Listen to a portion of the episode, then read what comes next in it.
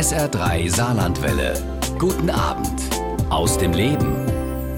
Der Natur- und Tierfilmer Jan Haft zeigt seit mehr als 20 Jahren in seinen Filmen, wie schön unsere heimische Natur ist. Egal ob in unseren Wäldern, Mooren oder auf unseren Kornfeldern und Wiesen. Die Bilder, die dabei entstehen, sind oft atemberaubend, manchmal aber auch erschütternd, denn Jan Haft zeigt nicht nur die Schönheit der Natur, sondern auch ihre Gefährdung.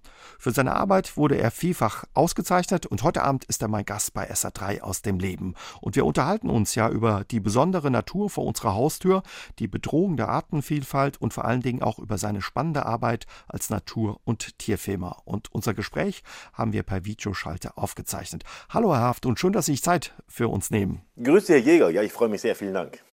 Herr Haft, Sie sind gerade frisch von Dreharbeiten zurückgekommen für einen neuen Film. Wo waren Sie und worum geht's?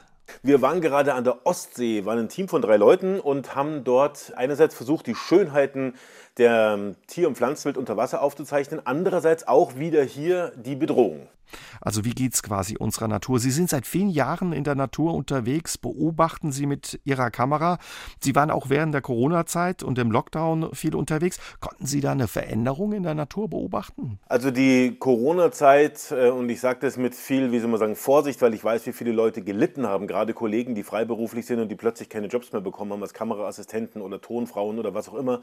Aber für uns war es keine schlechte Zeit, weil die Natur um die Städte und Dörfer herum, da waren mehr Spaziergänger, mehr Leute, die mit dem Hund raus sind, die mit der Familie raus sind. Aber wenn man in die Nationalparks gefahren ist, wo wir viel arbeiten, äh, in Berchtesgaden zum Beispiel, da war die große Ruhe auf einmal angesagt. Da war keiner mehr unterwegs und selbst so also Hotspots wie der Königssee oder der Obersee dahinter mit seinen berühmten Ausflugszielen, wo sich normalerweise die Leute in Kolonnen entlang schieben, waren menschenleer. Und da haben sich auch tatsächlich, um auf Ihre Frage zurückzukommen, mehr Tiere an die Wege, auch bei den Seen ans Ufer getraut, weil einfach es die große Ruhe war. Also eine gute Zeit für Sie als Natur- und Tierfilmer war es dann, auch wenn es für andere eine schwierige Zeit war. Ja, wie gesagt, ich sage immer hinzu, ich traue mir das immer kaum sagen, weil ich weiß, wie viele Leute gelitten haben. Wenn man eine Zwei-Zimmer-Wohnung in der Großstadt hat und dann kleine Kinder und kann nicht raus und keinen Balkon, dann ist es ein einziger Albtraum, selbstverständlich. Aber ich muss zugeben, für uns selber hat es keine Nachteile gebracht. Wir konnten ja weiter arbeiten. Wir hatten auch auf einmal keine Flieger mehr beim Kopf, wo man auch immer war beim Drehen.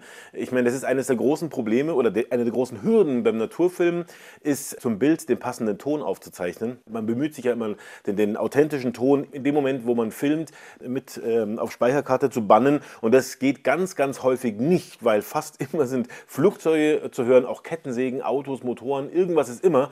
Und auch da war es so, dass während der Corona-Zeit es erstaunlich leise war und man tatsächlich viele Naturgeräusche in der Nähe von belebten Orten erst so richtig hat wahrnehmen können. Gab es so ein Geräusch, wo, wo, Sie gesagt haben, Mensch, das habe ich so in der Form noch nicht wahrgenommen vorher oder einfangen können? Ja, ganz platt, das Plätschern des Königssees an seinem Ufer, weil der tatsächlich so besucht ist und so viele Schiffe drauf fahren, die die, die, die Besucher so zum über den See bringen, dass man dann vor Ort, ähm, klingt vielleicht albern, aber wir versuchen tatsächlich immer authentische Geräusche aufzuzeichnen. Wir haben bei unserem äh, Film Biene Meyers wilde Schwestern, wo es um die Wildbienen ging, wir haben ja 500 Wildbienenarten bei uns, haben wir uns ein Spezialmikro gebastelt aus so einem Ansteckmikro, das man in Interviewsituationen häufig als Knopf unterm Hals am Hemdkragen stecken hat und haben das auf einen äh, dünnen Fiberglasstab montiert und haben dort über Funkstrecke von kleinen Wildbienen, die oft nur 5, 6, 7 Millimeter lang sind, die original Fluggeräusche eingefangen, weil wir genau wussten, was passieren würde, wenn wir das nicht machen. Dann sitzt man nämlich nachher mit stummen Aufnahmen von ganz vielen verschiedenen Bienenarten, ganz tolle, in allen Farben, in allen Formen, mit den verrücktesten Biologien, sitzen wir dann im Studio und sagen, jetzt sind die stumm, wir haben sie aber in Großaufnahme auf unserem Monitor, also müssen wir die vertonen. Und beim Film kommt immer am Ende noch ein Tonmeister und da, wo Töne fehlen, weil es Nahaufnahmen sind und wir aber Töne brauchen, weil der Mensch sonst denkt, hier ist was kaputt, da fehlt was, dann wird das vertont aus dem Archiv oder vom Geräuschemacher, der Töne nachmacht.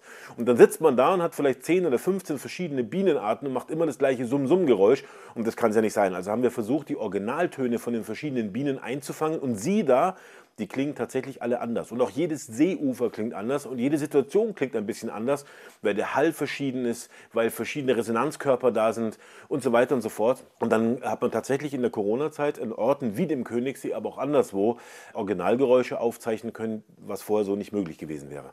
Ja, und besonders toll klingt zum Beispiel auch die Wiese vor unserer Haustür, die Blumenwiese.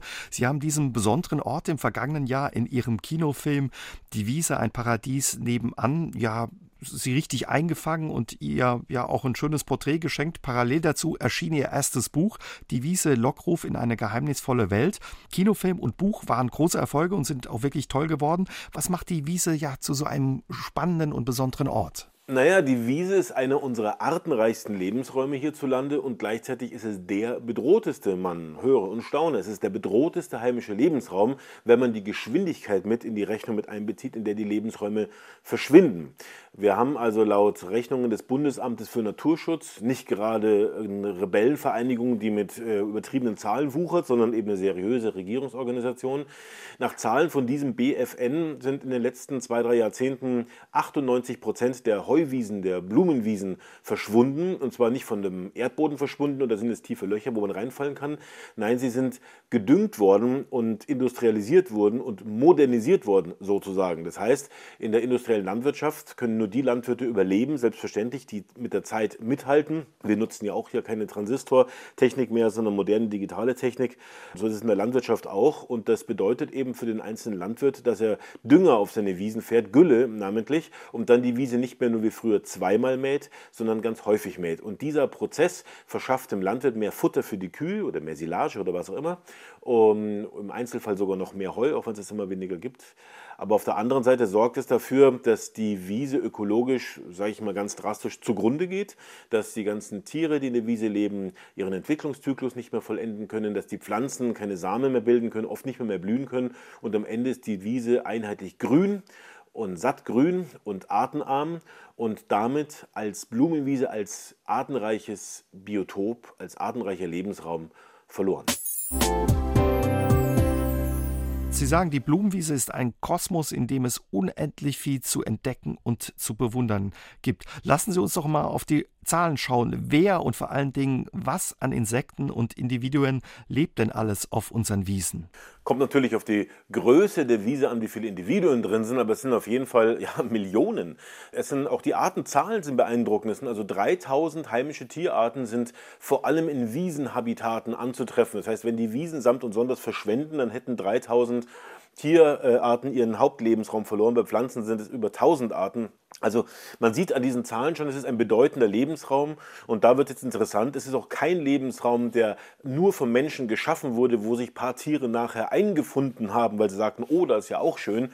Es ist also in irgendeiner Form und wie genau, das ist noch nicht ganz geklärt, auch wenn es da Modelle gibt, ein sehr alter Lebensraum, etwas, was vor langer, langer Zeit schon existierte, nicht in der Form, wie wir es heute kennen, rechteckig, am Ende mit einem Zaun drum oder mit einer Zufahrt oder sowas, aber so grundsätzlich gibt es das Biotop Wiese schon in, seit erdgeschichtlich langer Zeit.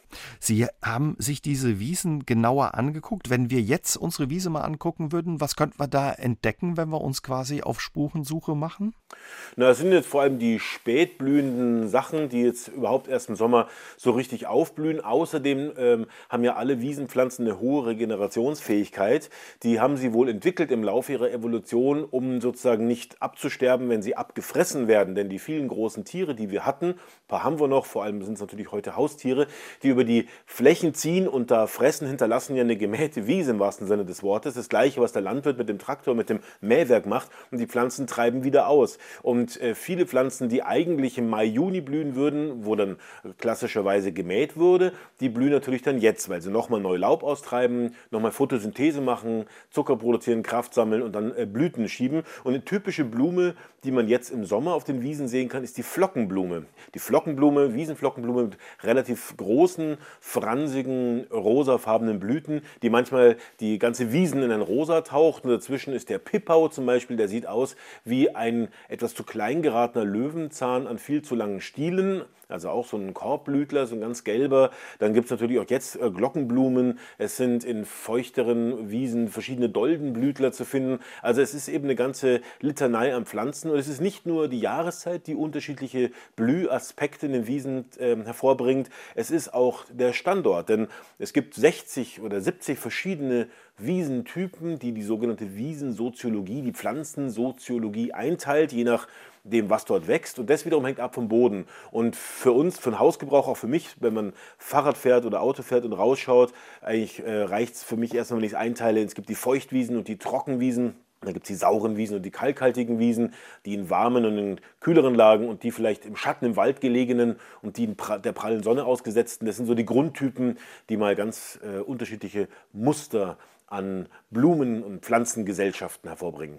Also ein spannender Ort, wo es viel zu entdecken gibt. Sie haben mit Ihrem Team von Nautilus Film drei Jahre investiert, 300 Drehtage, über 1000 Stunden im Tarnversteck verbracht, um ja dieses Leben, diesen besonderen Lebensraum da einzufangen.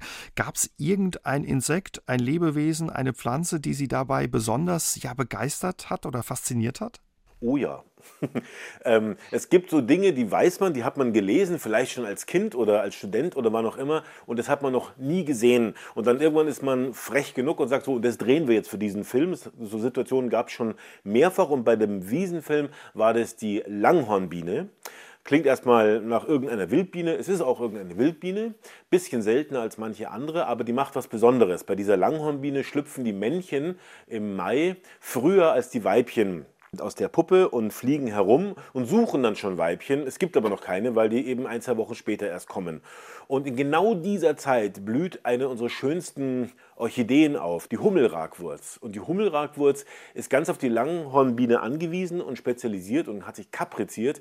Die ahmt nämlich mit ihren für uns einfach nur wunderschönen und auch kompliziert wirkenden Orchideenblüten Langhornbienen Weibchen nach. Und nicht genug damit, die ahmt sie nicht nur optisch nach, sie riecht auch noch wie ein Langhornbiene Weibchen. Und wenn dann ein Langhornbienen-Männchen vorbeifliegt, macht sofort eine Kurve, guckt, wo kommt der verführerische Duft her und sieht dann voller Freude, interpretiere ich jetzt mal ein bisschen rein in so ein kleines Insekt, ein Langhornbienenweibchen stürzt sich drauf und will zur Hochzeit schreiten. Und bei diesem Hochzeitsvorgang kommt es natürlich nicht zu ähm, einer Vermehrung der, der Langhornbiene, sondern es kommt dazu, dass die Orchidee dem Bienenmännchen Pollenpakete auf die Stirn klebt. Quietschgelbe Pollenpakete, die sitzen auf kleinen Stielchen. Und dann bemerkt die Langhornbiene den Irrtum und versucht dann, weil sie auch merkt, dass irgendwas am Kopf nicht in Ordnung ist, die Pollenpakete, die aber sehr klebrig sind, abzustreifen. Das geht nicht. Äh, kapituliert dann vor der Situation, fliegt los und lässt sich dann von der nächsten Orchideenblüte wieder täuschen und bestäubt diese dann. Und diese Sexualtäuschblume nennt man das, in Aktion zu leben mit eben einem liebeshungrigen Langhornbienenmännchen, das war so ein Wunschtraum für den Film und das hat auch tatsächlich geklappt. Was mich beeindruckt hat in Ihrem Buch und Ihrem Film auch, ist ähm, diese Schmetterlingsraube, die vorgibt, ja eine Ameisenlarve zu sein. Das ist ja so ein richtiger Thriller oder Krimi in der Natur. Ja, also Betrug, sage ich mal, ist in der Natur an der Tagesordnung. Es ist also nicht so, dass wie man es manchmal hört oder glaubt oder selber meint, die Natur ist irgendwie friedlich, die Tiere sind Freunde, leben friedfertig zusammen und vom Löwen, der eine Zebra frisst, macht man mal eine Ausnahme. Das ist, also geht also schon hart her draußen, wirklich an allen Ecken und Enden und auch in der heimischen Wiese. Da gibt es nämlich eine Pflanze, den großen Wiesenknopf, der hat so rote Trauben, große weinrote Blüten, lebt nur in Feuchtwiesen, die selten gemäht werden. Wir haben so eine Wiese hier vor der Tür. Dann gibt es in diesen Wiesen Wiesen Ameisen, die furchtbar pieksen können, die rote Knotenameise, die auch in so Feuchtwiesen nur und gerne wohnt, und einen besonderen Schmetterling, der früher zu den häufigsten Schmetterlingen gehörte und heute bei uns recht selten ist, ist der Wiesenknopf Ameisenbläuling. Und da steckt schon alles drin in diesem Namen. Der tut nämlich am Wiesenknopf Nektar trinken, legt ausschließlich auf dem Wiesenknopf, auf diesen weinroten jungen Blüten Eier ab und aus diesen kleinen winzigen wie Golfbällen aussehenden Eiern schlüpfen dann kleine Räubchen und graben graben sich sofort ins Innere von diesem Wiesenknopf Blütenstand und fressen da drin ein paar Tage, nehmen die Farbe des Blütenstandes an, sind perfekt getarnt und dann kommen sie raus, äh, beißen sich nach außen, seilen sich ab und lassen sich dann auf den Wiesenboden fallen aus, aus ihrer Perspektive schwindelnder Höhe. Und da unten warten sie. Worauf warten sie? Sie warten, dass die Arbeiterinnen und Jägerinnen der roten Knotenameise sie finden. Und das ist natürlich Insektenvertilger, Insektenfresser, also eigentlich ihr Hauptfeind. Aber die Knotenameise schnüffelt dann an diesem Fund, an diesem rosafarbenen, merkwürdigen Raupending und erkennt, meint zu erkennen, da liegt eines unserer Babys draußen und nimmt ganz liebevoll und vorsichtig mit ihren messerscharfen Zangen dieses kleine Räubchen und saust nach Hause in den Ameisenbau und geht unter die Erde in die Larvenkammer, wo die ganzen Ameisenbabys, sage ich jetzt mal etwas übertrieben, liegen und platziert ganz liebevoll und vorsichtig das Schmetterlingsräubchen zwischen dem Nachwuchs der eigenen Art. So, und jetzt hat dieses Räubchen, zeigt also sein wahres Gesicht und äh, wird zum, zum, zum Mörder und frisst jetzt monatelang Stück für Stück die Ameisenbrut auf, verpuppt sich dann irgendwann und äh, hat eine Puppenruhe über den Winter und, und, kann im nächsten Jahr als Schmetterling wieder rausschlüpfen. Während es in diesem Ameisennest ist, ist das Räubchen geschützt durch chemische Duftstoffe, durch eine chemische Tarnkappe sozusagen. Und wenn dann der Schmetterling im nächsten Juni in dem Ameisennest aber aus der Puppe schlüpft, dann hat er ein Problem, dann hat er keine chemische Tarnkappe mehr. Das heißt, da muss er sich beeilen. Obwohl er noch weichte, labbrige Flügel hat und überhaupt sein ganzes Außenskelett, Insekten haben ja ein Außenskelett, das muss erstmal hart werden nach dem Schlupf, damit es wirklich stabil ist und, und, und, und, und stützt.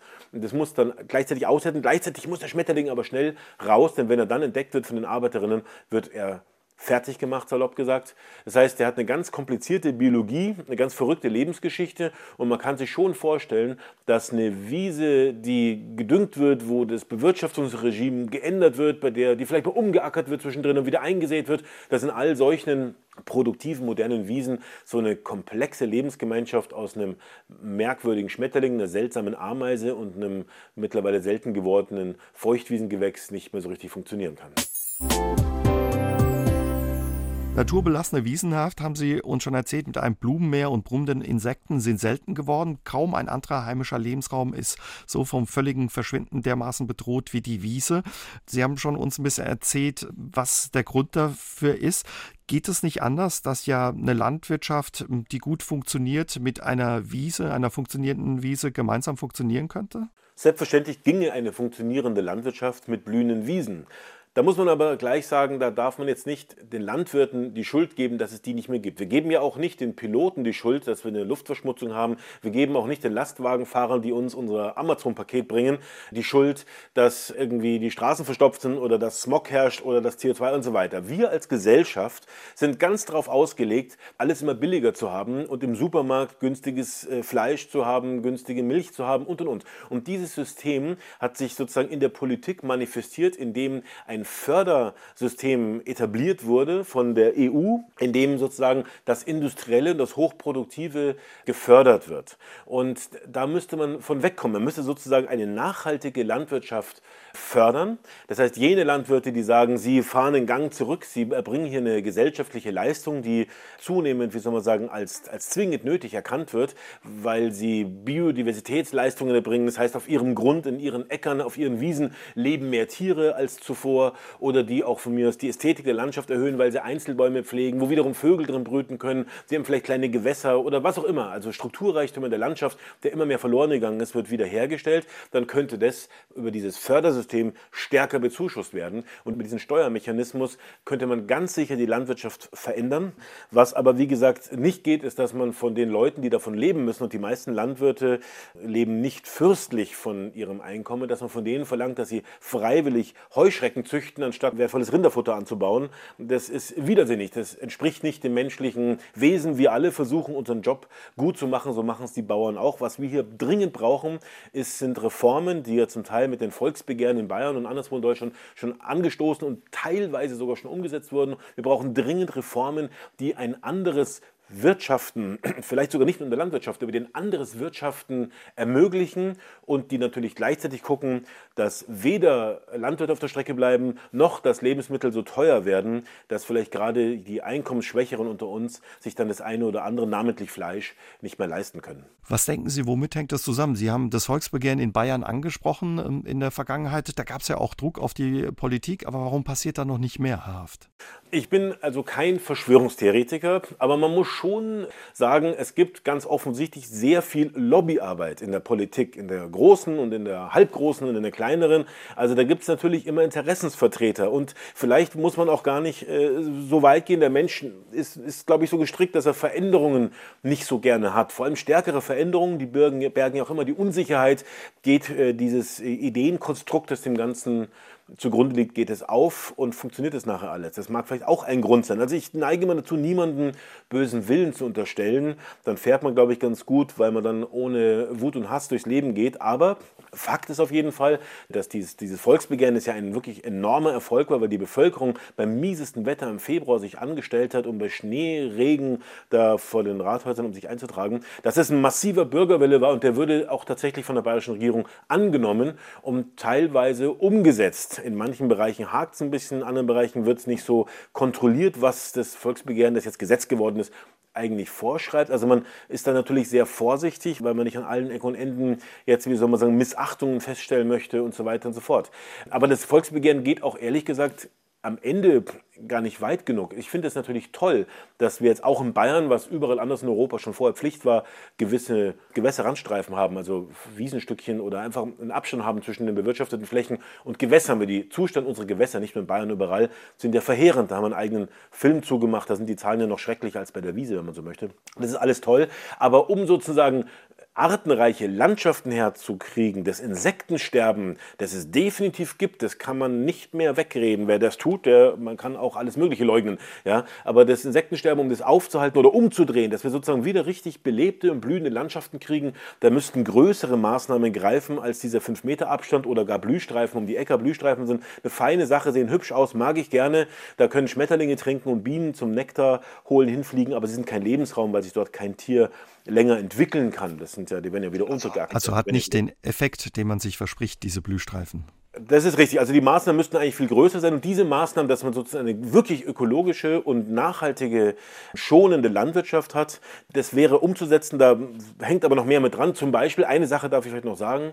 Wir müssten weniger Fleisch essen, dann würde mehr Fläche frei werden, auf der, sage ich mal salopp, Grünzeug angebaut werden würde, das wir essen, das nicht erst in das Rind reingehen muss, damit, damit Fleisch produziert wird, damit wir dann das Fleisch essen. Das wäre gesünder für uns und es würde viel Fläche frei werden, denn die Kritiker des Ökoanbaus sagen ja immer, wir kriegen die Menschen nicht satt, wenn wir nicht so intensiv und mit der chemischen Keule produzieren. Und das ist eben nur die halbe Wahrheit. Wenn man mehr Dinge an diesem Räderwerk bedenkt und mehr Stellschrauben verstellt und verändert, dann glaube ich, kann man diese Sachen wie den hohen Einsatz auf 50 äh, Prozent, diese vielen, vielen Tonnen hochgiftiger Substanzen, die bei uns jedes Jahr ausgebracht werden, kann man auch das verändern. Weil Sie sagen auch ganz klar in Ihrem Film und auch in Ihrem Buch, an Geld und Wissen mangelt es eigentlich nicht, diese Dinge umzusetzen. Na, natürlich, es gibt natürlich kluge Leute, da, da gehöre ich mich nicht dazu. Ich gebe ja als Filmemacher nur wieder und lese und unterhalte mich mit Leuten und setze es dann irgendwie filmisch um. Aber es gibt natürlich ganz viele ganz kluge Konzepte und auch Rechen, äh, durchgerechnete Rechenaufgaben. Wie kriegt man die Mengen her, um sozusagen damit, es selbstverständlich geht, auch finde auch ich, der Mensch geht vor der Heuschrecke. Also es geht nicht, dass wir sagen, wir wollen den Naturschutz betreiben und wenn irgendwo dann Hunger herrscht oder Leute nicht satt werden und den Job verlieren, das geht natürlich nicht. Ja? Also das ist klar. Aber ich glaube eben auch, dass es funktioniert, auch wenn wir mehr umstellen, wenn wir sagen, wir wollen irgendwann giftfrei sein oder sowas. Oder vielleicht nur nach Bedarf und auf bestimmten Flächen. Aber dieses pauschale Spritzen von Flächen, und ich meine, über die Hälfte Deutschlands sind landwirtschaftlich genutzter Grund, davon zwei Drittel Äcker. Das, davon ist der größte Teil wiederum nicht Bioanbau und sprich wird gespritzt, häufig prophylaktisch. Und die Spritzmittel, die wir heute haben, da wird dann immer gesagt, wir brauchen heute viel weniger Spritzmittel als vor 20, 30 Jahren, aber nur von der Menge her. Von der Giftigkeit ist es viel giftiger geworden. Diese Neonicotinoide, so eine Stoffgruppe, Gruppe mit einem sperrigen Namen, die heute in vielen modernen Spritzmitteln, Pestiziden drin sind,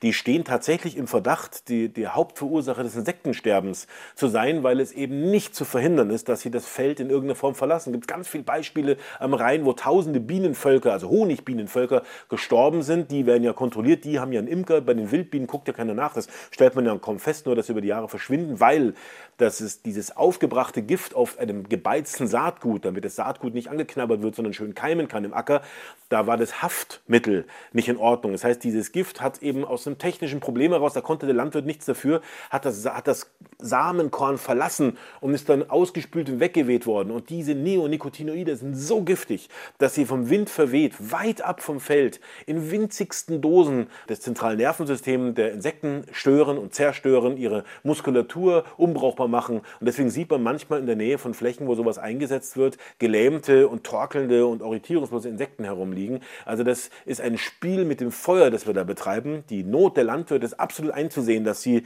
ihr Feld und ihre Feldfrucht schützen wollen. Wir selber nehmen ja auch Chemie, wenn wir krank sind. Wenn wir eine stark schlimme Krankheit haben und uns hilft ein chemisches Präparat, nehmen wir es ja auch. Also dieser, diese, dieser logische Zug ist vollkommen klar. Aber wir müssen als Gesellschaft und vor allem als Gesetzgeber dafür sorgen, dass das möglichst wenig nötig, vielleicht sogar auch nicht erlaubt ist, dann kommt man auch damit zurecht. Sonst äh, fahren wir immer weiter in eine Richtung, wo, die, wo der Artenreichtum bei uns immer mehr bröckelt.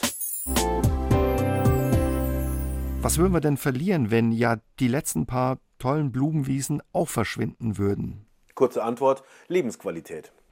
Weil bei Ihnen habe ich auch gelernt, die Wiesen sind zum Beispiel wichtige CO2-Speicher auch. Ja, die, ähm, das war die ganz kurze Antwort eben, war vielleicht so das Erste, was mir einfällt. Aber natürlich sind Wiesen auch CO2-Speicher, sogar in größerem Maße als der Wald. Höhö heißt dann immer gleich, wieso denn in den Bäumen? Richtig, die Bäume, solange sie wachsen, wenn ich Bäume anpflanze, speichern sie ungeheure Mengen CO2. Aber der Wald kommt ja heutzutage bei uns, wenn er vielleicht nicht bewirtschaftet wird, in einen Zustand, wo dann wieder Bäume zusammenbrechen und neue Bäume emporwachsen. Und dann habe ich so eine Art Kreislauf. Und dann speichert der Wald nicht so viel CO2 wie die Wiese, weil die Wiese, sagen Forscher, einen stärkeren Bodenaufbau betreibt. Das heißt, mehr CO2 dauerhaft im Boden sozusagen abgespeichert wird. Es ist übrigens ein ganz interessanter Fakt zu diesem Thema noch. Das Rind eine sehr positive, die Haustiere eine sehr positive Rolle im Klimaschutz spielen können. Es ist nämlich nicht wahr, was häufig gesagt wird, dass Rinder Klimakiller sind, dass wir deswegen Vegetarier oder Veganer werden müssen. Wenn die Rinder im Stall stehen und Silage, am besten importierte Soja aus Übersee bekommen und haben Spaltenböden unter sich und Koten und Hahnen auf dem Boden, das wird aufgefangen und als vergorene Gülle wieder rausgefahren, dann ist es richtig, dann rülpsen und pupsen die Rinder sozusagen klimaschädliche Gase raus und haben wenig Vorteil für die Ökologie und fürs Klima. Wenn ich aber das Rind, so wie es früher war, in einer extensiven Haltung draußen in der Landschaft habe, auf Wiesen habe, wo das Rind beweidet, da trägt das Rind tatsächlich zum Klimaschutz bei. Denn da draußen sorgt nämlich das Rind durch das Knabbern auch von kleinen Bäumchen und von Büschen, dass diese Wiese nicht zum Wald wird. Sie, sie tut sozusagen, das Rind tut sozusagen ein artenreiches Offenlandbiotop gestalten und pflegen. Nur dann natürlich, wenn es nicht zu viele Rinder auf der Fläche sind. Und diese Fläche, die so gestaltet ist, weil dort Rinder sind, kann wiederum besonders viel klimaschädliche Gase, namentlich CO2 binden. Das heißt, es kommt immer darauf an, wie wir Menschen mit einer Situation oder mit einer Landschaft oder mit einem Biotop oder mit einem Sachverhalt umgehen. Und gerade beim Rind ist es so, dass ich persönlich finde, dass die möglichst viele Tiere rauskommen sollten aus den Ställen, wieder raus in die Fläche, in die Landschaft, wo sie eine ganz wichtige ökologische Rolle haben und natürlich dann aufwendiger zu pflegen sind, auch ein teureres Fleisch ergeben. Aber ich finde, das ist ist der Preis, den Fleisch haben sollte, denn wir müssen ja bei dem Fleischpreis mit einpreisen eigentlich. Was ist mit dem Grundwasser, was ist mit der Landschaft, was ist mit der Ökologie? Das sind ja alles Werte oder im anderen Fall vielleicht auch Schäden, die entstehen bei der industriellen Haltung, die eigentlich heute in diesem Billigfleisch im Supermarkt ja in dem Preis ja gar nicht wiederfinden. Biogasanlagen ist auch so mit ein Grund, warum Wiesen geopfert werden oder verschwinden. Richtig, ich meine, ich persönlich sehe wiederum ein, dass der Landwirt sagt, es gibt ein gefördertes Programm, wenn ich Biogas mache, geht es mir etwas besser, verdiene ich ein bisschen mehr, warum sollte er das nicht machen? Aber dass die Politik die Biogasanlagen so stark subventioniert, das sind ja Steuergelder, die da reinfließen, finde ich zum Beispiel ein absolutes Unding. Ich meine, die Grundidee der Biogasanlage war natürlich toll. Reststoffe, Abfallstoffe, Grün, Schnittgut, daraus Strom zu machen, super Sache. Aber man hätte vielleicht ahnen können, hätte man ein bisschen weiter vorausgeschaut oder die Bremshebel schnell anziehen, als man gemerkt hat, dass so und so viel Prozent der Anbaufläche von Lebensmitteln dadurch verloren geht, dass darauf Weizen oder Mais im Grunde genommen zu früh geerntet wird und in den Kessel geworfen wird und dann gärt und dann kommt hinten Strom bei raus. Würde man die Förderungen für diese Biogasanlagen einstellen, stellen, würden sie sich ja gar nicht mehr lohnen. Also ich meine, ich sehe schon ein, dass man Konjunkturprogramme überall auflegen möchte. Ich will gar nicht mal sagen muss, denn ich meine, das ewige Wirtschaftswachstum kann ja nicht funktionieren auf einem begrenzten Planeten mit begrenzten Ressourcen. Wie sollen wir denn über Jahrhunderte und Jahrtausende ewig wachsen können? Das ist ja, das geht ja gar nicht. Aber ich meine, im Moment sind wir in einer Phase, wo man immer mit Konjunkturprogrammen guckt, dass was wächst. Bin kein Wirtschaftswissenschaftler, glaube den Leuten, dass es momentan in irgendeiner Form nötig ist. aber da muss man schon, finde ich, sehr darauf achten, dass, äh, dass die Kollateralschäden, sagen wir mal, nicht zu groß sind. Und das Umkrempeln unserer Landschaft seit den 60er, 70er, 80er Jahren, also in einer viel geringeren Spanne, als ich hier auf äh, der Erde herumwandele. Und ich bin jetzt knapp 50 Jahre alt, also da, da, ist zu viel verloren gegangen bei diesen Konjunkturprogrammen und bei diesen neuen Bearbeitungsmethoden. Da hätte man sich vielleicht früher und schneller Gedanken machen müssen, was passiert. Und einer dieser großen Kollateralschäden ist halt, dass die Wiesen der Intensivierung und, und, und der Industrialisierung der Landwirtschaft dabei sind, samt und sonders ja, verlustig zu gehen. Sie haben uns ja schon gesagt, wie viel Aufwand Sie betreiben, um ja so einen Film zum Beispiel wie die Wiese zu machen, wie viele hundert Drehtage und tausend Stunden Sie da im Tarnversteck verbringen. Dauert das immer so lange? Also Naturfilme entstehen ganz generell über mehr als ein Jahr Drehzeit. Also die aufwendig gemachten, die, die, die sogenannten Blue-Chip-Filme, es gibt da so einen Begriff dafür. Man möchte ein zweites Frühjahr haben. Das ist der Hauptgrundgedanke, denn wenn das Frühjahr, in dem fast alles passiert, wo das meiste blüht, die meisten Vögel ihre Gelege haben, die jungen Säugetiere zu zur Welt kommen und und und. Äh, wenn es verregnet ist, und man Pech hat, dann steht man da. Und dann möchte man ein zweites Frühjahr haben, dann hat man noch einen zweiten Herbst. Der goldene Oktober ist auch so eine ganz wichtige Kernzeit. So, sind, deswegen sind zwei Jahre völlig normal als Produktionszeit. Man filmt ja auch nicht jeden Tag. Man ist auch oft tatsächlich draußen und kommt ohne Beute, sage ich mal, wieder heim. Denn wir schreiben uns zwar Drehbücher so als Checkliste, was möchte ich gerne drin haben, was ist realistisch, auch um nachgucken zu können, wie muss ich eigentlich anrufen, welchen Naturschützer, welchen Jäger, welchen Wissenschaftler, weil ich dann google oder Netzwerk habe aus Leuten, die mir sagen können, wer kennt sich mit mit was aus. Deswegen sind zwei Jahre richtig und gut und eben auch mit eingedenk vieler Tage, wo nicht so viel passiert. Und bei einem Kinofilm, der ist ja nur auch länger und da ist man auch, auch zeitlich länger beschäftigt. Deswegen ist auch da das nicht ungewöhnlich dass äh, man drei Jahre dafür dreht. Sie haben schon gesagt, Sie sind teilweise gut getarnt. Wie müssen wir uns das vorstellen? Wie sehen Sie da aus, wenn Sie so in Ihrem Tarnzelt liegen? So wie ja, ein Soldat bei der Bundeswehr, so mit Grünzeug bedeckt? Oder? Also im Tarnversteck habe ich natürlich kein Grünzeug auf dem Kopf, sondern wir haben also Zelte. Es gibt so Pop-up-Zelte, gibt es für alles einen Anglizismus. Also Zelte, die man hinwirft, da stehen die praktisch schon selber auf, sind Tarnfleckmustermäßig bestickt. Da kommen noch zwei Stangen rein, geht ruckzuck, setze ich mich rein auf einen kleinen Hocker, Stativ vor mir, Kamera drauf und halte mich einfach ruhig. Vorne guckt die Kamera Kamera raus. Dann gibt es Tiere, die sind empfindlicher. Dann tun wir Flaschen vorne reinhängen und lassen das Tarnzelt erstmal ein, zwei, drei Tage stehen, damit die Tiere sich gewöhnen. Da ist eine komische, ein komischer Busch steht da und da ist was Glänzendes, das da vorne rausragt. Dann gibt es noch scheuere Tiere. Da haben wir kleine Hütten mit Spiegelscheiben vorne drin und die kann man auch innerhalb von zehn Minuten zu zweit aufbauen. Das sind Fertigteile, die haben wir hinten im in unserem Bus drin und die schraubt man einfach zusammen, hat eine Lastwagenplane drüber, dass der Regen ablaufen kann, schmeißt ein Tarnnetz drüber und vorne, wie gesagt, ist eine kleine äh, Spionscheibe, so eine Spiegelscheibe drin, da kann man rausgucken, aber nicht reingucken, wenn es innen dunkel ist. Da verliert man ein bisschen Licht, also da gibt es ein, zwei Blendenstufen, gehen verloren, aber es gibt heute lichtempfindliche Kameras und lichtempfindliche gute Objektive und dann kann man durch die Spionscheibe durchfilmen und das hat dann zur Folge, dass dann auch scheueste Tiere wie Adler oder auch ganz Tiere, die man nicht so als besonders erachtet, die aber ganz scheu sind, weil sie schon immer so stark bejagt worden wie der Graureiher zum Beispiel. Der ist ein extrem scheuer Geselle und, der kann, und da kann es dann passieren, dass wenn man sich ruhig hält, dass er dann in ein, zwei Meter Entfernung zum, zum Tarnversteck vorbeigeht, in diese Spiegelscheibe reinschaut, sich selbst sieht, sich ein bisschen wundert, da hängt eine Pfütze senkrecht im Wald, aber äh, viel mehr Gedanken macht er sich anscheinend nicht und spaziert dann da rum und man kann ihn aus allernächster Nähe aufnehmen. Und äh, für die Tiere, die nicht so scheu sind, kann man sich einen Tarnanzug anziehen. Da haben wir so Anzüge, die sind mit Blättern bestickt. Man kann auch einfach nur was Grünes anziehen und sich langsam bewegen. Und da viele Tiere, gerade Säugetiere, da sind wir ja ein positiver Unfall der Geschichte, wir, wir Menschen, wir Affen, wir Menschen, wir haben ja Farbsehen, die meisten Säugetiere haben kein Farbsehen. Im Prinzip ist es, beim, wenn ich Rehe filmen will, egal, ob ich quietsch-orange gekleidet bin oder tarngrün. Sie haben den Adler angesprochen. Ich glaube, für das Filmen eines Nestes, eines Seeadlers, haben Sie sogar mit einem Tarnzelt mal die Baumkrone erklommen per Seil. Naja, wir haben zu mehreren, also es, äh, wir sind ja zu mehreren hier und, und, und sind auch mehrere Kameraleute.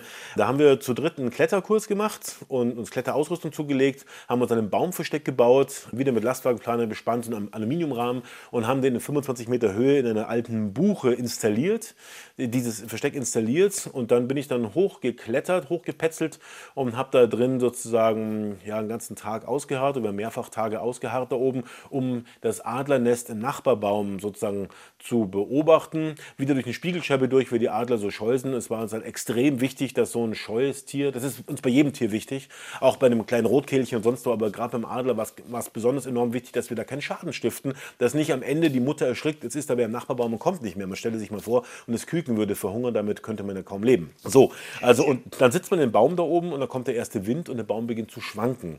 Und dann schaut man raus, um sich im, Orient, am, am Horizont zu orientieren. Es schwankt der Nachbarbaum aber auch, aber in die andere Richtung versetzt. Damit muss man mit den Schwingkölbchen, mit den eingebauten, erstmal zurechtkommen. Sie haben es gesagt, da sitzt man dann da oben eine ganz schöne Weile. Sind Sie ein besonders geduldiger Mensch oder wie machen Sie das? Wie halten Sie das aus? Überhaupt nicht. Also ich bin im, im, täglichen Leben, jeder kann Ihnen das bestätigen, der mich persönlich kennt, überhaupt nicht geduldig, Ich bin sogar eher rastlos und neige zum Multitasking, auch wenn ich das als Mann ja gar nicht so richtig gut kann.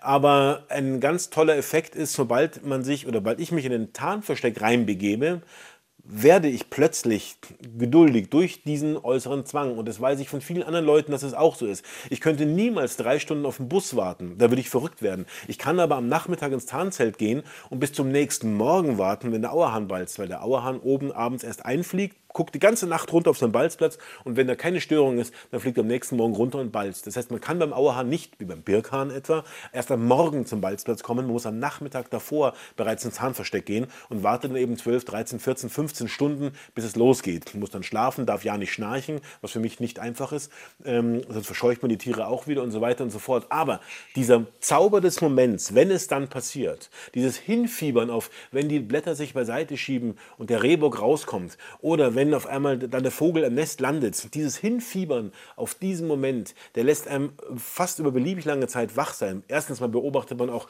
ganz viele andere Dinge aus dem Ausguck, den man dann hat. Tiere, die kommen, mit denen man gar nicht gerechnet hätte. Man beschäftigt sich ewig, wie ist da mit der Blende, von wo könnte er kommen, wie wird das Licht sein, ist dann schon zu dunkel, ist da schon genug Licht und so weiter. Und dieses Kreisen um diesen einen Moment ist unglaublich wohltuend. Ich glaube nämlich, und da sind wir wieder beim Multitasking, dass es nicht gut ist für uns Menschen, dass wir ständig gleichzeitig mit Handy und Job und E-Mail und Zweitjob Job und hier und noch wenn anrufen und einkaufen. Diese Sachen, die wir alle parallel machen, die glaube ich sind nicht gesund für unsere Psyche. Und das ist absolut wohltuend, wenn wir durch äußere Zwänge, wenn wir beschließen, ich gehe ins Zelt und ich gebe nicht auf, ich gehe einfach nicht wieder raus nach einer halben Stunde, dann bleiben wir da drin und dann haben wir noch diese eine Aufgabe. Und obwohl sie lange dauert und sich lange hinzieht, stellen wir fest, es ist wohltuend, sich auf eine Sache zu konzentrieren. Sie haben uns schon gesagt, man muss warten können und auch geduldig sein. Was war so die längste Zeit, die Sie warten mussten in einem Tarnversteck? Also es kommt immer darauf an, bei welchem Film. Wir haben einen Film gemacht über Moore, auch ein Kinofilm. Und da wollte ich Wölfe im Schnee drehen. Und da war ich acht Tage in einem Versteck, immer zwei Tage und eine Nacht. Dann sind wir raus, haben geduscht und Akkus geladen, wieder zwei Tage und eine Nacht. Das haben wir viermal gemacht und haben am Ende keine Wölfe gefilmt. Das war so eine der härtesten Prüfungen, die ich meiner, meiner Filmkarriere, der ich unterzogen wurde. Wir haben aber dann andere Sachen gefilmt, paarende Steinadler, Kollgraben, kleine Lapplandmeisen, entzückende Sachen. Also irgendwas hält einem dann schon am Leben. Aber das muss ich zugeben, es war besonders hart, weil wir, wenn es dunkel war im, im skandinavischen Winter, was fast 20 Stunden dunkel, da konnten wir eigentlich nicht mit der Taschenlampe lesen oder irgendwas machen oder im Handy muss das Licht ganz dunkel sein, weil die Wölfe gut sehen. Wir konnten uns aber auch nicht unterhalten, weil die Wölfe gut hören. Also das war schon krass. Ich habe den Auerhahn schon erwähnt. Beim Wiesenfilm saßen wir immer wieder auch auch bei den Rehen oder anderswo halt bei Dunkelheit rein, morgens um vier, mittags um zwölf wieder raus oder um elf, wenn man sicher war, dass man durch das Rausspringen aus dem Versteck den Tieren nicht signalisiert, hops, dieser neue komische Busch ist ja doch eine Gefahr, weil da können ja Menschen rausspringen. Das will man vermeiden, also wartet man nach dem Drehen, wenn die Tiere wieder im Wald verschwunden sind, noch eine ganze Weile, bis man selber rausgeht, damit die Tiere da keine Verbindung herkriegen. Also es gab schon immer wieder und häufig gibt es ähm, Momente, wo man Geduld an den Tag legen muss, aber wie ich vorhin schon gesagt habe, ist es eigentlich gar nicht nicht so unangenehm. Und wenn man dann mal dringend für kleine Filmemacher muss, muss man es einhalten oder unterdrücken? Naja, also es gibt natürlich Tricks und Kniffe. Also Pipi machen geht platterdings auch in eine Flasche, muss man sagen. ja. Und die anderen Dinge muss man halt auch mit dem Ernährungsregime so ein bisschen auf sich acht geben, dass man weiß, man kommt da nicht in die ähm, Bredouille. Und äh, alles andere, mein Gott, wenn man zu mehreren im Zelt ist, so Sachen gibt. Wir haben in Skandinavien die Balze Doppelschnepfe gefilmt, haben auch eine Woche kampiert in einem Hochmoor, wo man sehr weit aufgestiegen ist, in die Berge, wo man nicht jeden Tag runterlaufen laufen wollte. Und dann haben wir zwei Zelte aneinander geknüpft, große Tarnzelte. Und dabei eins ist Arbeitszelt und Schlafzelt. Und ein Zelt war praktisch auch so ein bisschen Küche-Bad, wenn man so möchte. Da haben wir Kocher drin gehabt, dass man sich mal ein Ei kochen kann. Man will ja nicht nur belegte Brot und Karotten futtern die ganze Zeit. Oder sich auch mal einen frischen Kaffee machen. Man möchte nicht eine Woche lang aus der Thermoskanne trinken. Auch der ist dann irgendwann kalt und schal. Und dann kann man natürlich ähm, derlei sanitäre Dinge auch irgendwie regeln. Sie haben gerade Ihren Film Die Wiese angesprochen und die Rehe, die Sie begleitet haben oder eine Ricke, die Sie begleitet haben, die auch Jungen bekommt. Wie findet man denn solche Situationen und auch, dass man gerade im richtigen Moment, zur richtigen Zeit am richtigen Ort ist? Das ist immer das Problem, da muss man immer Leute haben, die einem da helfen. Bei der Geburt der Reh, die sind, glaube ich, aus gutem Grund ist der Rehgeburt noch nie gefilmt worden, haben wir allerdings auf einen Trick gesetzt. Es gibt einen, einen letztlich ist es ein eingezäuntes Gebiet, so eine Art Wildpark, wo auf einer großen, einem eingezäunten Wald mehrere Rehe leben und wo man uns sagte, es ist jetzt wohl soweit, dass die, das Reh wurde gesehen und es, ist, es, es geht dick, also es, es hat einen dicken Bauch und die Geburt könnte jederzeit passieren. Und dieses Reh hat keine, sag ich mal, richtige Angst vor Menschen. Da kann man sich also durchaus einen 10 Meter, 15, 10 Meter neben dem bewegen, ohne dass es panisch wegläuft, was im Wald draußen nicht geht. Denn als, als Jagdwild, jeder kennt es, die Rehe stehen neben dem Auto äh, oder wenn man dran vorbeifährt, sobald man die Tür aufmacht und aussteigt, ergreifen sie die Flucht und eine Fluchtdistanz von mehreren hundert Metern. Und dann sind wir diesem Reh gefolgt und ähm, haben aber trotzdem über zwei Wochen, ich glaube zweieinhalb Wochen, war Tag und Nacht ein Kameramann bei diesem Reh. Und äh, wir haben gehofft, weil das häufig so ist laut Literatur, dass die, dass die Rehkitze tagsüber zur Welt kommen, dass es auch so sein würde. Das war dann auch so. Und wenn es ganz dunkel wurde, sind wir natürlich in die Pension, haben geschlafen, aber vor Sonnenaufgang wieder hin und haben so zweieinhalb Wochen dieses Reh begleitet. Und dann hat es tatsächlich vor laufender Kamera und hat auch dann gar keine Angst mehr gehabt vor uns und den Kameras. Das war dann gar nicht mehr aufregend fürs Reh. Es war ja schon dran gewöhnt. Hat es dann seine Zwillinge zur Welt gebracht, was für uns ein sehr bewegender Moment war. Das ist auch als Zuschauer ein sehr bewegender Moment. Das sind wirklich tolle Bilder, aber auch sonst die Bilder, die in Ihren Filmen zu sehen sind, nicht nur, dass sie gestochen scharf sind, sondern auch diese Nahaufnahmen. Wie bekommen Sie das hin und auch, ja, dass man so richtig das miterleben kann? Also es gibt da den schönen Spruch, früher war alles besser. Und wenn dieser Spruch wo überhaupt gar nicht stimmt, dann ist es natürlich mit der Filmtechnik.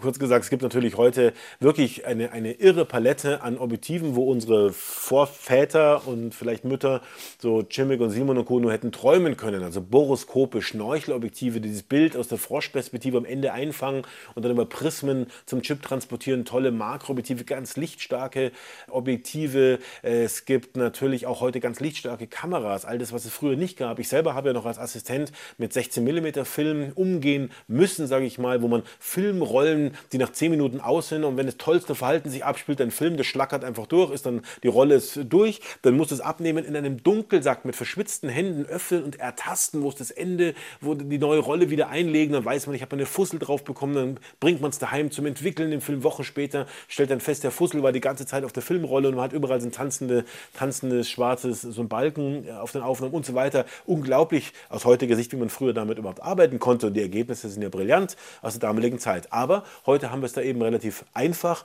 und können halt mit Lupenobjektiven und so weiter und so fort auch die kleinsten Dinge sichtbar machen. Da hat sich was getan. Wie ist es eigentlich mit äh, Mückenstichen oder Zeckenbissen? Da hat sich wahrscheinlich nicht so viel getan. Wie viel bringen Sie da nach so einem Dreh mit?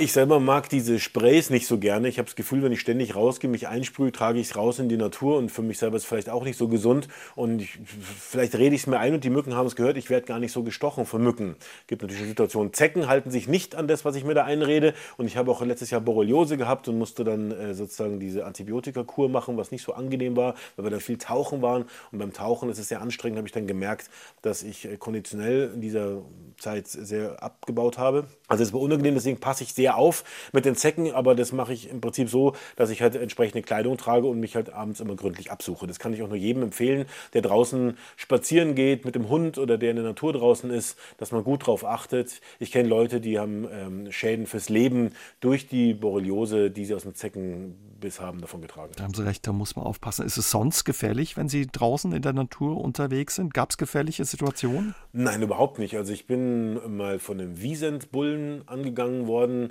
Da war ich aber in einem letztlich eingezäunten großen Schutzgebiet der Heinz-Sielmann-Stiftung, äh, war ich da drin, die Döberitzer Heide. Und ähm, da war Brumpfzeit und der kam mir ein bisschen zu nahe, da war mir ein bisschen plümerant. Äh, man kann natürlich von Insekten gestochen werden, von Wespen, von Nanissen, aber ganz generell würde ich sagen, ist die Natur eigentlich gerade hierzulande keine Gefahrenquelle. Ich würde eher als Gefahrenquelle den Straßenverkehr, vielleicht Großstädte nennen. Also statistisch gesehen ist es doch viel gefährlicher, irgendwie ähm, nachts in irgendeiner Hauptbahnhofgegend rumzuschleichen oder eben Auto zu fahren, als rauszugehen in die Natur. Haben Sie schon immer so ein Fable für die Natur vor unserer Haustür gehabt? Absolut. Und keiner weiß, wo es herkommt, weil die Eltern und auch die Großeltern, da gab es einen Polizisten, eine Musikerin, meine Mutter war Lehrerin, mein Vater ist oder war Patentanwalt und äh, alle haben sich gewundert, warum ich anfing mit sechs oder sieben oder acht, wie es halt immer so dann so geht, plötzlich Raupen nach Hause zu tragen und Würmer und Käfer und mein Traum war, meine Eidechse zu fangen und so weiter und so fort. Also das ist irgendwie geweckt worden, dieses Interesse und dann ist was passiert, was viele kennen, die sich mit Natur beschäftigen. Je mehr du dich beschäftigst, je mehr du weißt, je mehr du gesehen hast draußen, desto größer wird das Interesse daran. Das heißt, das Tolle ist bei der Beschäftigung mit der Natur, dass es sich nicht und niemals abnutzt. Also man ist nie fertig, sagt, so jetzt habe ich aber so viel gesehen, jetzt wird es mir langweilig, jetzt mache ich was anderes, Musik, Kunst, Kultur, irgendwas. Wenn man einmal gefangen ist vom Naturinteresse, stellt man fest, man taucht in einen unendlich großen Kosmos ein, bei dem wir nur einen Teil wissen. Man ist sofort Astronaut, man geht so, ist sofort sofort Entdecker. Man geht sofort raus und, und geht in die Wiese rein. Und da gibt es so viele Sachen, die sind komplett unerforscht. Ja? Die, die Vermehrungsbiologie von unseren. Wir haben zum Beispiel mehrere hundert Wanzenarten, mehrere hundert Zikadenarten in Deutschland. Viele von den beiden Gruppen leben in Wiesen. Und bei vielen von denen ist gar nicht bekannt, was, wie die Larven leben, wie sie sich vermehren. Dabei haben die Gesänge, unsere heimischen Wanzen, singen, nutzen Gras, haben also Resonanzkörper. Es gibt einen irren Professor in Slowenien, der hat das mal versucht aufzunehmen von ein paar Arten. Das klingt wie kosmische Geräusche, also aus dem All. Völlig irre. Man kann also neue Arten sogar bei uns heute noch entdecken, zugegebenermaßen kleine und nicht häufig, aber man ist wirklich sofort Entdecker und jede Situation in der Natur, die man erlebt, ist ja so immer einzigartig. Die Kombination aus Arten, dann mit dem Wetter, mit dem Untergrund, mit dem, mit dem, mit dem Blühaspekt ringsherum, wenn man es dann noch aufnimmt, vielleicht fotografiert und heutzutage geben einem die Handys sogar die Möglichkeiten, tollste Aufnahmen zu machen, dann stellt sich mir zumindest und ich glaube jedem, der das für sich entdecken kann, die Frage nach dem Sinn des Lebens schon gar nicht mehr. Also es ist eine überaus erfüllende erfüllende Geschichte, sich in der Natur zu tummeln und das Interesse auszuleben. Wie das bei mir begonnen hat und wie es bei anderen beginnt und wie man es initiiert bei Kindern, ist mir allerdings selbst ein Rätsel. Aber man hört Ihnen auf alle Fälle die Begeisterung an, wenn jemand so ja leidenschaftlich vom Gesang von Wanzen erzählen kann. Ich habe gelesen, später dann in Ihrem Elternhaus standen da Terrarien, Aquarien, Käfige, da waren Frösche, Spinnen, Flughunde teilweise drin, Echsen haben Sie angesprochen und Schlangen. Wie fanden Ihre Eltern das? Befremdlich anfangs. Haben gedacht, irgendwas ist schiefgelaufen, haben sich wie gesagt gewundert, aber sie haben dann schon erkannt, dass es ein seriöses Interesse ist. Ich war ja kein Tiermessi oder irgendwie, also ich wollte damit jetzt nichts machen oder sowas, sondern ich wollte die Tiere beobachten, ich wollte mich mit ihnen umgeben, ich wollte sie kennenlernen. Ich hatte eine große Sehnsucht nach Mäusen und Fröschen und, und, und, und Heuschrecken und Käfern. Und das, was mich am meisten interessiert hat, waren halt Reptilien, Eidechsen und, und Schlangen, aber auch Amphibien. Und da hatte ich tatsächlich viele Terrarien zu Hause und die Eltern haben das dann irgendwann geduldet, auch gefördert und haben es instrumentalisiert, haben gesagt, wenn du in der Schule das und das, dann kriegst du ein neues Terrarium. Darauf habe ich dann immer geantwortet, wenn ich ein neues Terrarium kriege, dann würde ich auch in der Schule und diese und jene Leistung erbringen wollen. Also es war immer auch ein Deal mit den Eltern. Ich glaube, es war sehr anstrengend für meine Eltern. Aber am Ende hat es ja zu etwas geführt, wo dann die Eltern auch in irgendeiner Form ja, zufrieden waren und, und, und, und auch stolz auf sich waren, weil sie eben erkannt haben, dass sie diese starke Leidenschaft nicht nur dulden, sondern fördern kann dazu führen, dass man Beruf draus wird. Und letztlich war es ja dann auch so. Also Sie haben nicht nur zu Hause irgendwie hm, alles gefangen, was da kreucht und fleuchte, angeblich auch auf dem Schulklo mal eine Maus mit der Hand und waren dann der Held, ja? Ja, da war ich einmal, also ich war als Jugendlicher, als Kind kein Held in der Schule, kein Heldentyp. Da gab es eben die Fußballer und die mit den Muskeln und so weiter. Aber einmal war ich wirklich Held und zwar hatten wir einen waschechten Rocker in der Grundschule, in der vierten Klasse, in der Klasse. Ich glaube, sein großer Bruder war ein richtiger Rocker und er war so ein Bonsai, so ein Miniaturrocker. Auf jeden Fall äh, sah der entsprechend aus und war auch cool und geachtet. Und der ging aufs Klo und rannte zurück und, und es entfuhr ihm, ein, entfuhr ihm ein Schrei und er sagte auf dem Klo Maus. Und dann, ui, ui, eine Maus. Und bin sofort aufs Klo gerannt und habe die Maus mit der Hand gefangen. Und das war dann natürlich mein Schützling, mein Schatz, die Maus, hatte aber irgendein gesundheitliches Problem, weil sie ließ sich auch leicht fangen. Dann habe ich sie daheim ein kleines Terrarium gesetzt, mit Moos eingerichtet und, und Wasser und Futter und gleich irgendwo die Eltern genötigt, gab ja kein Internet. Ich brauche sofort ein Buch, mit Mäuse hält und was sie fressen und so weiter. Und dann starb die Maus ein paar Tage später. Und dann war ich am, am, Boden zerstört und dann sind meine Eltern mit mir in die Zoohandlung gefahren und haben mir Wüstenrennmäuse gekauft, zwei Stück. Ja, und das war dann der Beginn von einem, ich will nicht sagen Privatzoo, aber dann hatte ich halt schon noch Nymphensittich und eben bestimmt sechs, sieben Terrarien mit anderen Tieren. Ich habe also nicht alles gefangen und gesammelt, aber ich habe die Sachen, die mich interessierten, die habe ich mir also sozusagen mit heimgeholt. Das war ja auch damals noch legal. Und dann kam in den 80er Jahren der große Schlag. Auf einmal wurde es aus Naturschutzgründen verboten, Eidechsen zu fangen. Und da habe ich die Welt nicht mehr verstanden. Was ich nämlich als Kind schon verstanden habe, ist, warum Eidechsen Eidechsen und Schlangen und Heuschrecken und Schmetterlinge und Wanzen und andere selten werden. Und es sind ganz sicher, oder sagen wir 99 Prozent der Fälle, nicht, dass Kinder hingehen, sich eine Eidechse fangen und sich ins Terrarium stecken. Ganz im Gegenteil. Diese Kinder brauchen wir dringender als, als je zuvor. Denn nur aus den Medien, nur aus Büchern oder aus dem Internet werde ich nicht zum Artenschützer und zum Artenkenner, denn da fehlt nämlich der persönliche Moment, da fehlt das echte Kennenlernen dieser Tiere. Ich muss rausgehen und ich muss mir die Insekten anschauen. Ich muss auch eine Heuschrecke vielleicht mal in die Hand nehmen, um zu sehen, wo ist denn eigentlich jetzt die Schrillleiste, wo ist denn jetzt hier, was ist denn, ah, da hinten, das ist jetzt die Zacken am Bein da, wenn die großen, das ist die Art und so weiter. Und dann natürlich höre ich hier draußen zu und beobachte sie und es ist nicht mehr zeitgemäß, Insekten auf Nadeln zu spießen. Aber trotzdem auch das Insekten auf Nadeln spießen, das, das, das, das Insektensammeln sozusagen, ist nicht der Grund oder in den aller, allermeisten Fällen nicht der Grund, warum die Insekten draußen selten werden. Es ist der Umgang unserer Gesellschaft mit der Landschaft. Und das muss sich unbedingt ändern. Und damit sich das ändert, brauchen wir eigentlich wieder mehr Kinder, die Lust haben, rauszugehen, sich mal eine Eidechse zu fangen, ins Terrarium zu stecken und dann kennenzulernen, wie sind das, was fristen die, wie, wie fristen die, wann hat sie, oh, die hat Hunger, die braucht sie Wärme, sie braucht eine Wärmelampe, was fehlt ihr denn und so weiter und so fort.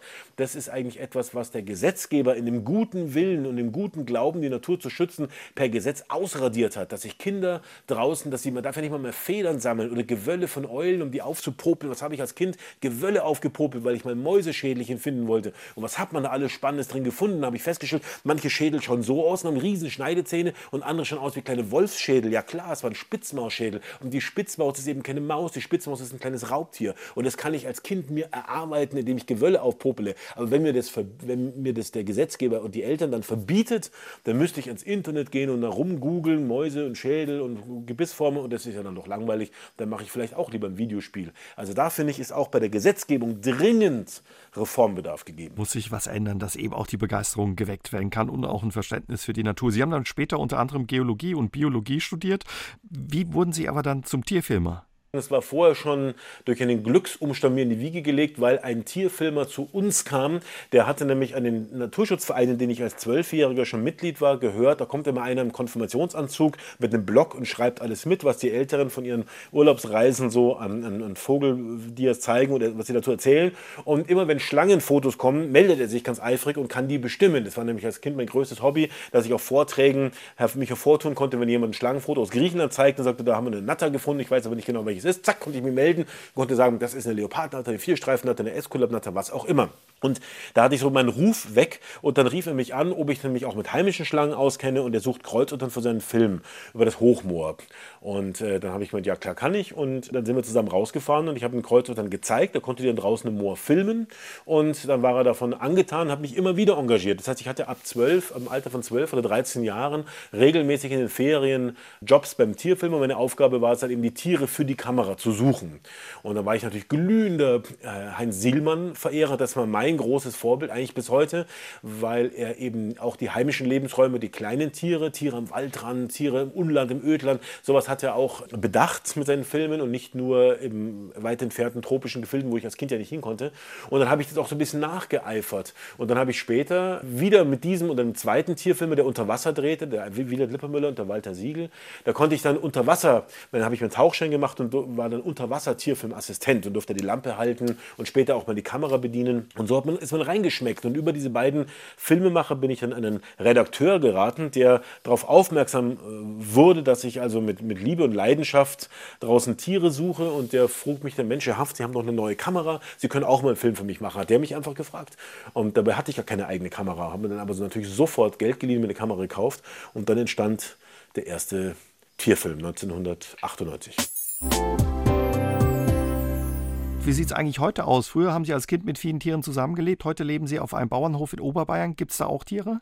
Ja, wir haben viele Tiere, allerdings haben wir viele Tiere ums Haus rum, jetzt weniger äh, im Haus. Wir haben mehrere Hunde und also ganz klassisch. Wir haben draußen Ponys und Esel, wir haben zwei Wasserbüffel, weil wir um einen, wir haben so einen Bauernhof in eben sehr schlechter Lage erwerben können vor langer Zeit. Da war das auch alles ganz erschwinglich und da ist auch so Sumpfland dabei und Feuchtwiesen und äh, einiges ist verbuscht mit Weiden und das öffnen wir jetzt mit diesen beiden Wasserbüffeln, die nämlich da, so wie es bei Ur Urzeiten bei uns war, durch ihre Präsenz, durch das Schaffen von diesen diesen kleinen Auewiesen zwischen den einzelnen größeren Bäumen, denen sie nichts anhaben können. Dann schmeißen sie wieder Bäume um, fressen das Laub ab. Und dann allein schon, dass sie da auch Kot abgeben, das heißt, ihre Haufen abliegen. In diesen Haufen sind viele Mistkäfer und Fliegen drin. Und es ist eine Wonne zuzugucken, wie unsere Bachstelzen. Wir haben auch tolle, seltenere Vögel hier in der Nähe vom Haus, Blaukehlchen und Sumpfrohrsänger, wie die da sich tummeln um die Wasserbüffel und aus dem, aus dem Wasserbüffelfladen sozusagen dann die Maden und die Insekten, äh, erwachsenen Insekten herauspicken. Also da, da kann, man kann auch auf relativ kleiner Fläche, wobei so klein ist es bei uns nicht,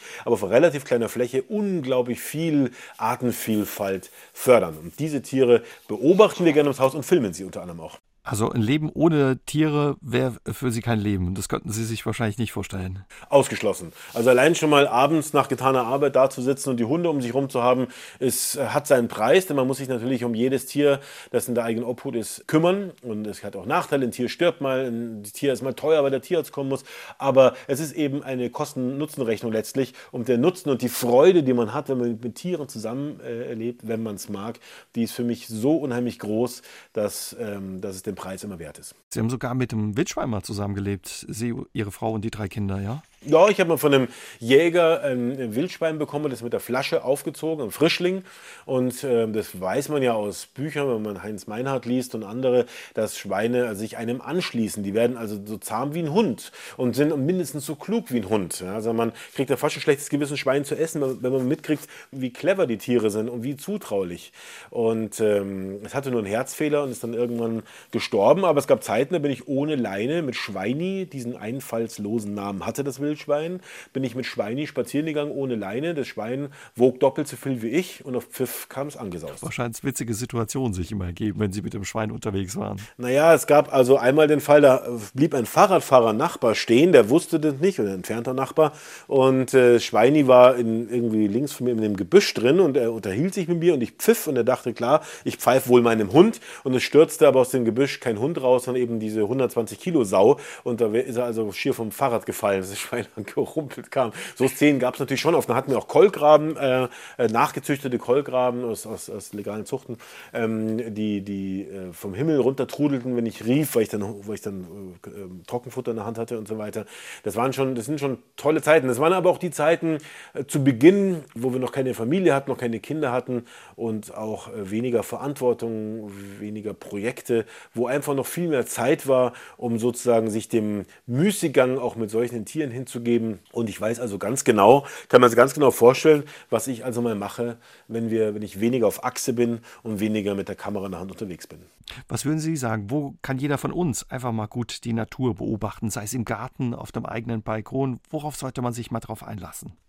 Ähm, einlassen ist eigentlich schon das Stichwort, denn es geht tatsächlich auch auf dem Balkon. Ich kenne Leute, die haben auf dem Balkon Kästen, und ich habe das früher, als ich mit einer Studentenbutze in München gewohnt habe, auch gemacht, einfach Balkonkästen mit, mit, mit Acker-Wildkrautmischungen oder mit Wildblumenmischungen eingesät, mal einfach wachsen lassen und man staunt, natürlich in Abhängigkeit von da, wo man wohnt, aber man staunt, was sich da alles ansiedelt, was da alles angeflogen kommt. Man kann Wildbienen anlocken, es gibt äh, Blattläuse, findet man vielleicht erst nicht so toll, da kommen aber Schwebfliegen, legen ihre Eier an den Stängel mit den Blattläusen Mäusen, dann schlüpft daraus eine Schwebfliegenlarve und die hat vorne so rasiermesserscharfe Mundwerkzeuge. Die äh, fängt dann mit ganz verrückten Enterhaken, Kopfschwüngen Blattläuse und frisst die auf. Und das kann man einen, einen einzigen Halm einer Flockenblume oder eines Grashalmes, der vielleicht in einem Balkonkasten wächst, beobachten. Das kann, wenn man möchte, und wenn man sich darauf eben einlässt, kann spannend sein. Und jeder, der einen Garten hat, der wird ja gar nicht mehr fertig, denn der Garten hat so viele Ecken. Und wenn man ein bisschen natürliche Ecken zulässt, den Garten vielleicht mit, nicht mit Schotter pflastert, sondern vielleicht äh, ja, eine, eine, Ecke hat, wo man nicht mäht, eine Ecke hat, wo man das Fallaub liegen lässt, einen kleinen Tümpel und da genügt ein Tümpel in Pfützengröße, dass sich unheimlich viele Tiere ansiedeln. Gerade bei Gewässern ist ja so, dass es ganz viele Tiere gibt, die auf kleinste Gewässer angewiesen und spezialisiert sind. Ganz viele heimische Amphibien zum Beispiel möchten nicht in Seen und Tümpeln ihre Kaulquappen haben, ihre Eier ablegen, weil sie genau wissen, dass da Fische drin leben und andere gefräßige Tiere, die ihren Nachwuchs vertilgen, die suchen gezielt kleine Pfützen auf und diese kleinen Pfützen, auf die die Molche zum Beispiel angewiesen sind, kann man auch im kleinsten Garten anlegen und dann wartet man normalerweise nicht sehr lange und dann stellen sich diese Tiere ein und dann hat man sogar richtige Erfolgserlebnisse und dann wird das Interesse an der Natur im eigenen Garten eigentlich immer nur weiter befeuert. Da gehen wir mal auf Entdeckungsreise nach all den Jahren, in denen Sie sich so intensiv mit der Natur und auch dem Naturschutz beschäftigen und auch als Tier- und Naturfilmer arbeiten. Was ist so Ihre Erkenntnis? Nun ja, ich bin ja Berufsoptimist, ich bin auch Optimist als Vater Vater und ähm, verliebter Ehemann. Aber man muss schon aufpassen, dass man nicht auch manchmal in so eine Spirale, wie soll man sagen, der, der, Desillusionierung gerät, weil der Mensch macht immer so weiter, der Mensch gibt immer so Vollgas. Man selber ist ja eigentlich auch so ganz persönlich. Man schaut, was kann man noch machen, äh, noch steckt viel und immer mehr Energie rein. Man optimiert sich und damit meine ich jetzt nicht meinen Body oder mein Konto, sondern man optimiert immer dessen, was einem so ausmacht. Man will noch mehr wissen, noch was Schöneres. Der nächste Film soll noch schöner werden. So sind wir doch letztlich eigentlich alle gestrickt. Das ist ja auch irgendwo was Schönes aber wir sind so viele Milliarden Menschen auf dem Planeten. Wir sind hier über 80 Millionen Menschen in diesem kleinen Deutschland und man sieht es, wenn man eben rausfährt in die Landschaft, überall sind Leute, überall sind auch eben die Produktionsflächen und wir müssen irgendwann zu einem Punkt kommen und da habe ich große Sorge, dass uns das gelingt, aber eben auch die Hoffnung, dass es uns gelingt, dass wir unser, unser, unser Vollgas geben und unser Produktivsein Regeln, dahin äh, gehen Regeln, dass eben die Kollateralschäden, vor allem an der Natur, die ja auch unsere Lebensgrundlage ist, nicht so groß werden. Noch lächelt man, wenn man sagt, wenn es Insektensterben weitergeht, wird irgendwann unsere auch Wirtschaftspflanzen und unsere Wildpflanzen nicht mehr bestäubt. Noch lächelt man intuitiv, sagt, ja, ja, die Naturschützer, klar, die werfen drastische Szenarien an die Wand.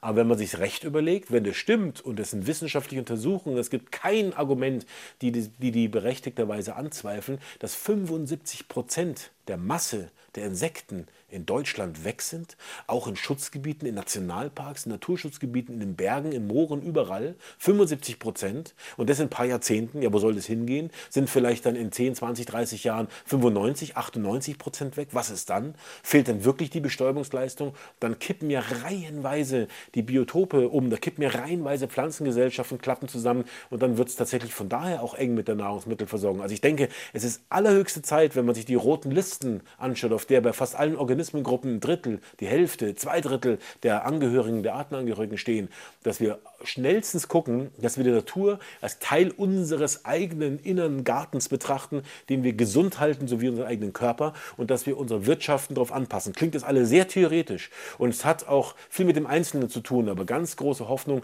lege ich da tatsächlich auf den Gesetzgeber, der die Dinge für uns alle regelt. Denn es ist doch so, dass wenn die rote Ampel nur Empfehlungscharakter hat und dran steht, bitte halten Sie doch, dass wir dann nicht dazu tendieren, alle immer brav bei Rot anzuhalten. Aber es gibt eben ein Gesetz und es empfindliche Strafen und letztlich stört es dann auch niemand mehr, dass man eben bei Rot anhalten. Und Sie tragen auch ein Stück dazu bei, eben weiterhin mit Ihren Filmen, dass bei uns das Verständnis wächst, ja, wie wertvoll unsere heimische Natur ist. Ihr neues Projekt heißt Heimat, wieder ein Kinofilm.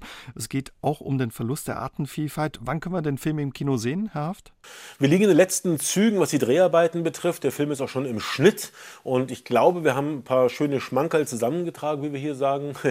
Ähm, der Film ist eine Reise von den Alpen an die Ostsee durch die wichtigsten heimischen Lebensräume und wir wir zeigen nicht nur die schönsten Eindrücke, es gibt ja auch so viele Erfolge im Naturschutz, das wollen wir mal nicht vergessen. Viele große Tiere kehren zurück. Wir haben Wölfe bei uns. Die Probleme jetzt mal zur Seite gestellt, aber es ist doch schön, dass es wieder Wölfe bei uns gibt. Wir haben wieder mehr Luchse. Wir haben die ersten Bären kommen zurück. Der Fischadler, der Seeadler, der, der Steinadler ist wieder häufiger. Die Geier kommen zurück. Also gerade die großen Tiere, der Fischotter, der Biber ist volle Kanne wieder da.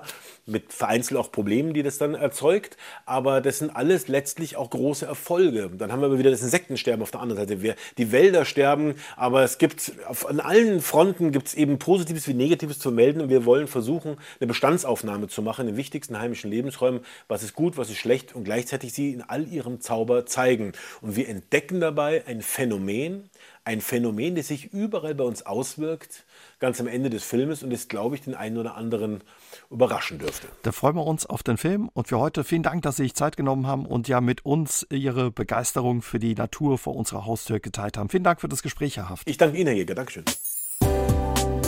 SR3 aus dem Leben. Immer dienstags im Radio, danach als Podcast auf sr3.de.